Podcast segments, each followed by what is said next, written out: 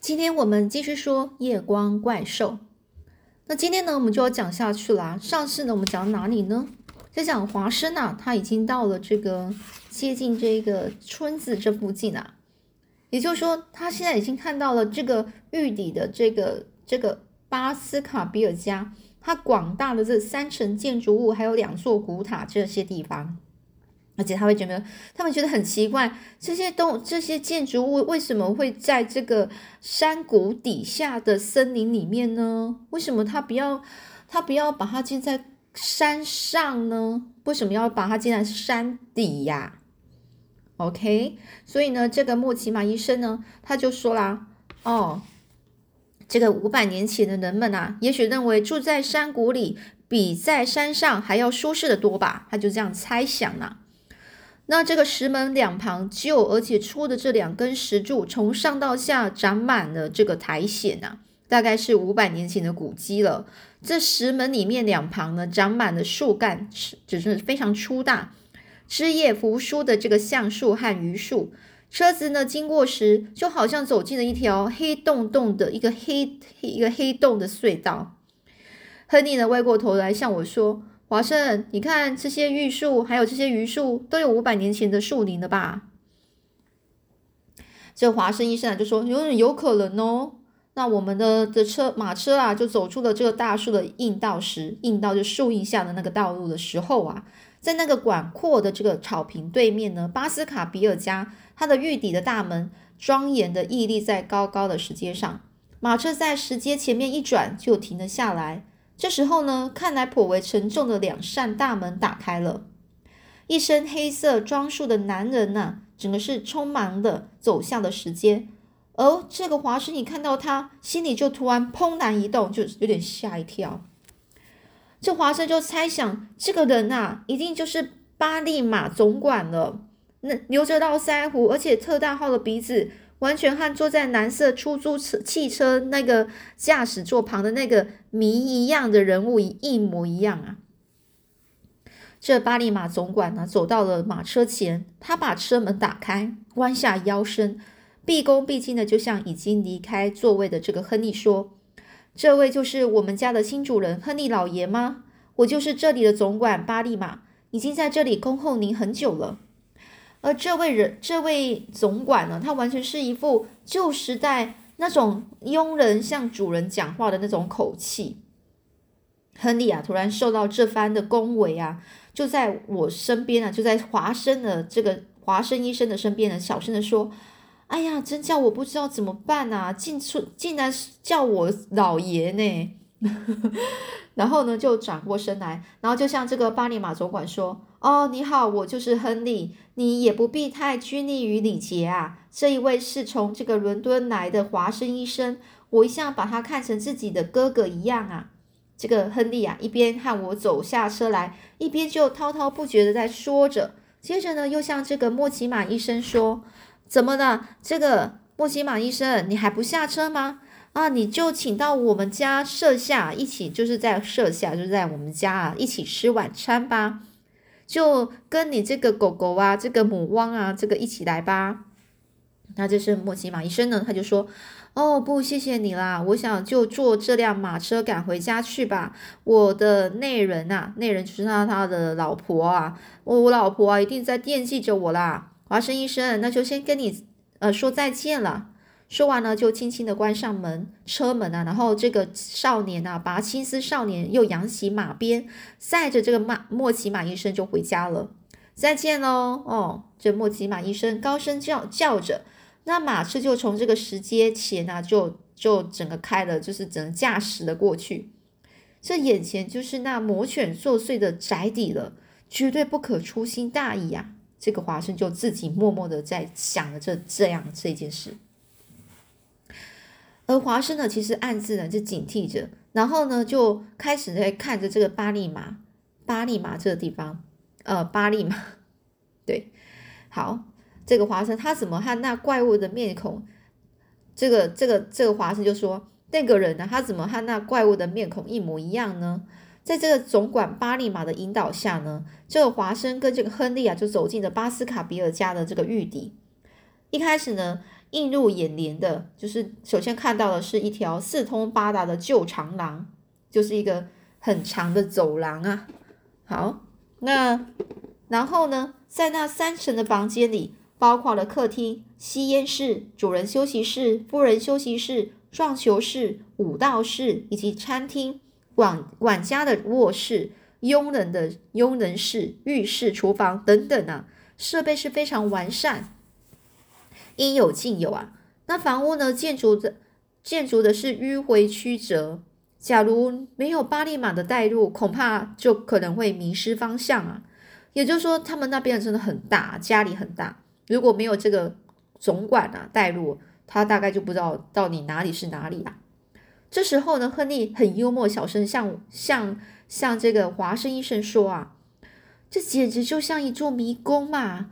啊天哪！我变成迷宫里的主人了。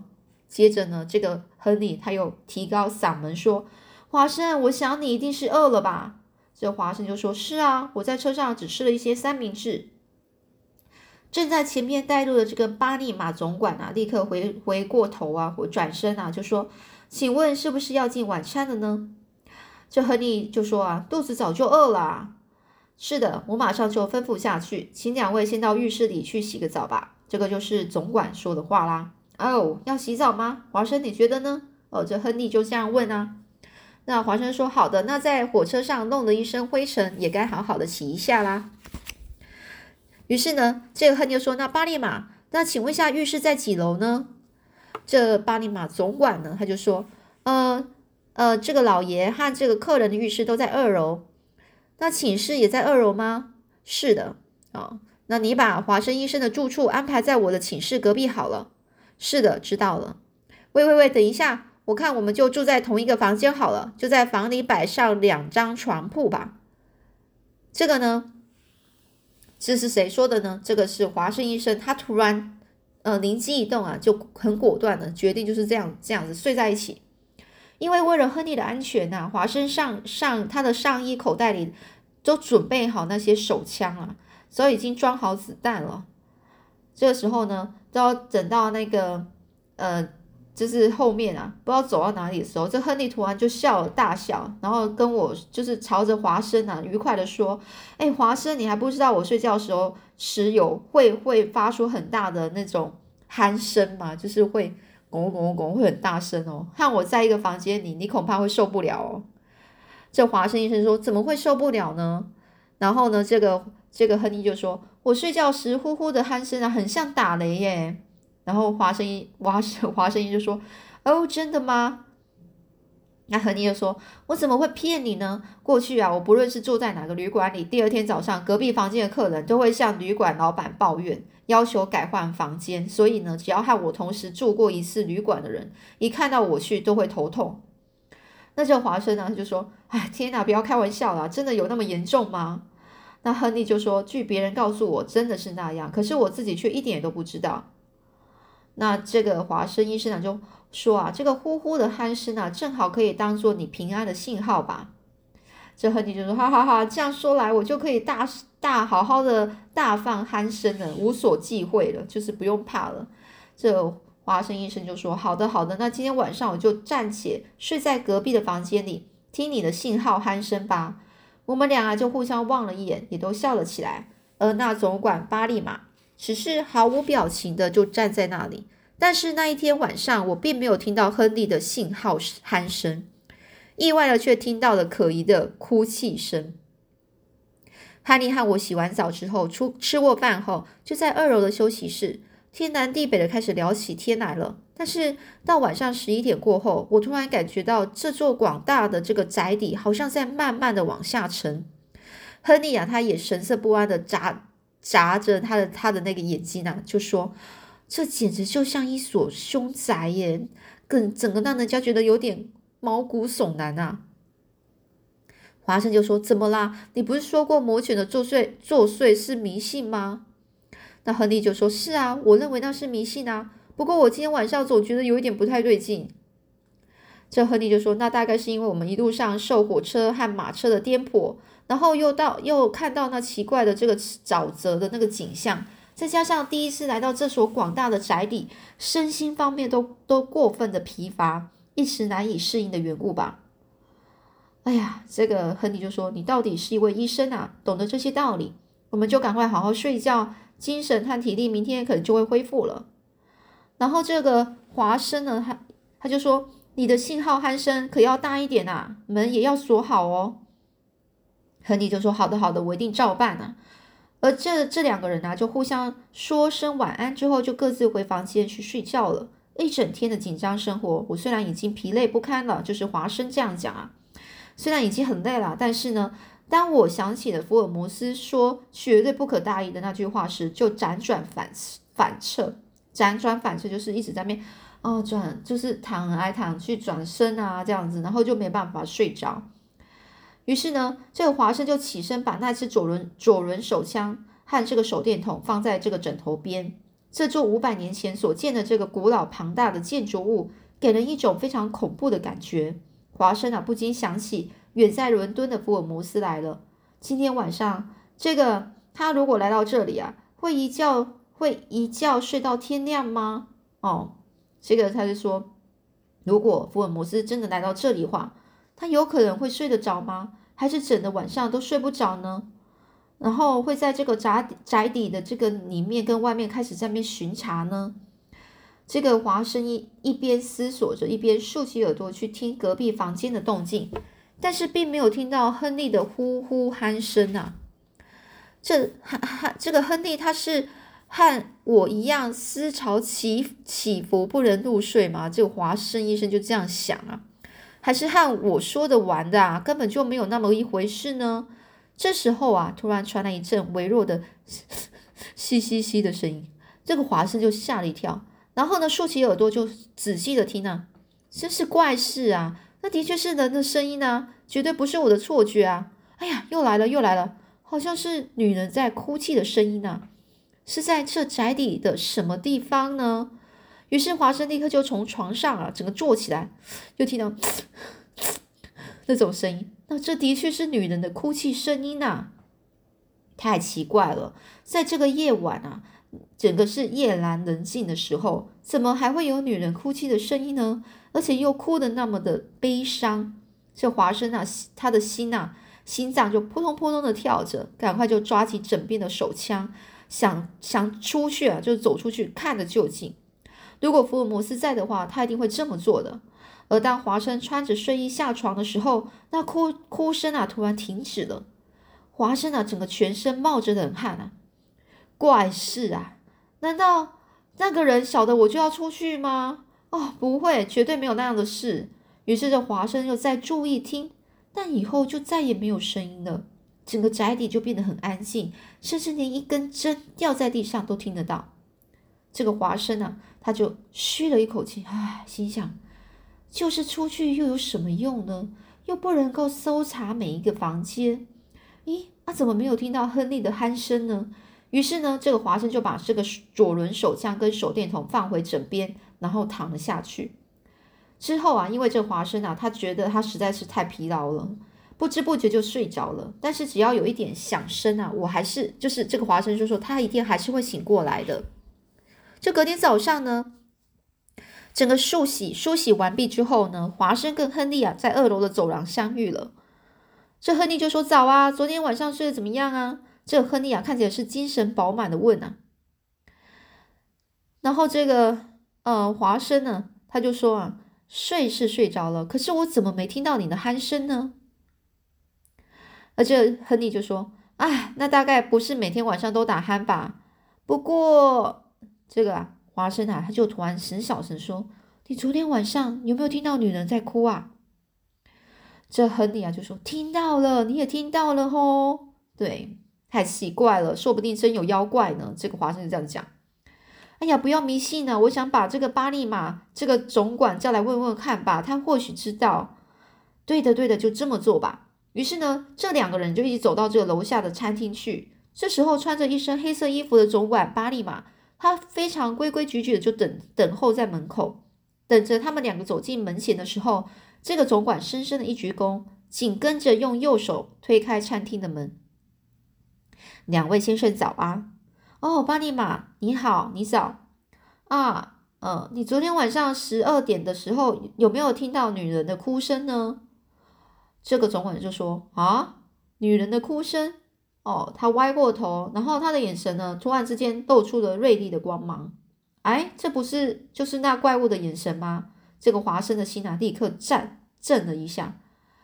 但是呢，这个巴利巴利马总管啊，他马上又恢复那种镇静的神色，就是脸色。然后呢，就是呃，就是摸一下他唇边的胡须，然后就像这个亨利说啊，在这公馆里只有两个女人。这亨利就问是谁呀？这个总管就说：“一个是我的太太，另外还有一个是专专门做杂物的女佣人。”这巴利马虽然不慌不忙的，就是回答，但是呢，他的眼神一直偷偷的在注视着华生。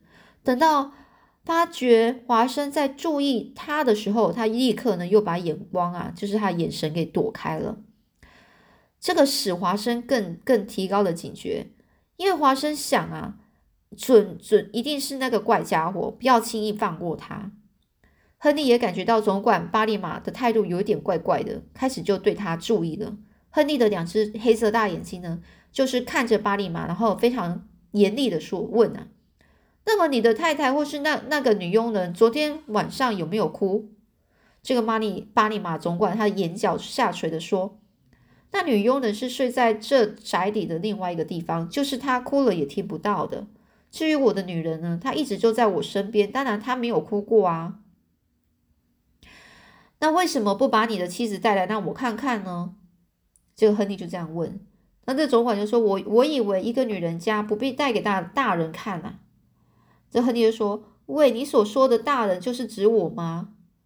这个总管就说：“是啊。”那你对我不必用那种古老的称呼了，我感到很不习惯呢。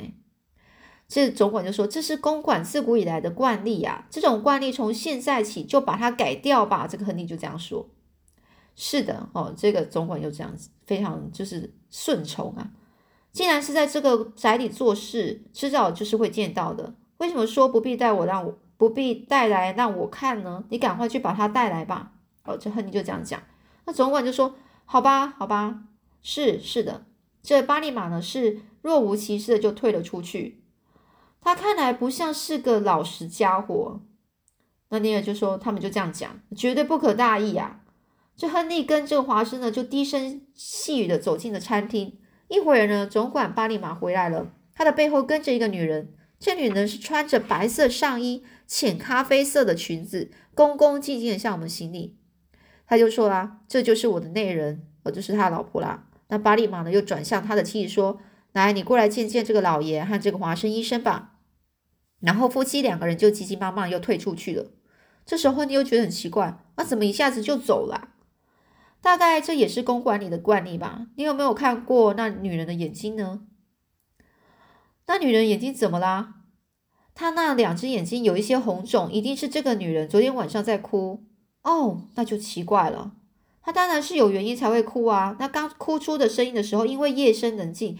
巴利马一定会阻止她，所以后来只听见她那抽抽搭搭的声音。不然她为什么眼睛会重肿呢？难道她眼睛有毛病吗？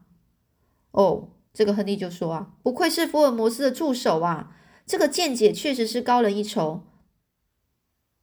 哦，这个华生就说，你说错了，我不是他的助手。哦，这亨利就说，哦，那不然你是？这个华生就说，我是名侦探华生啊。这亨利就说，真的吗？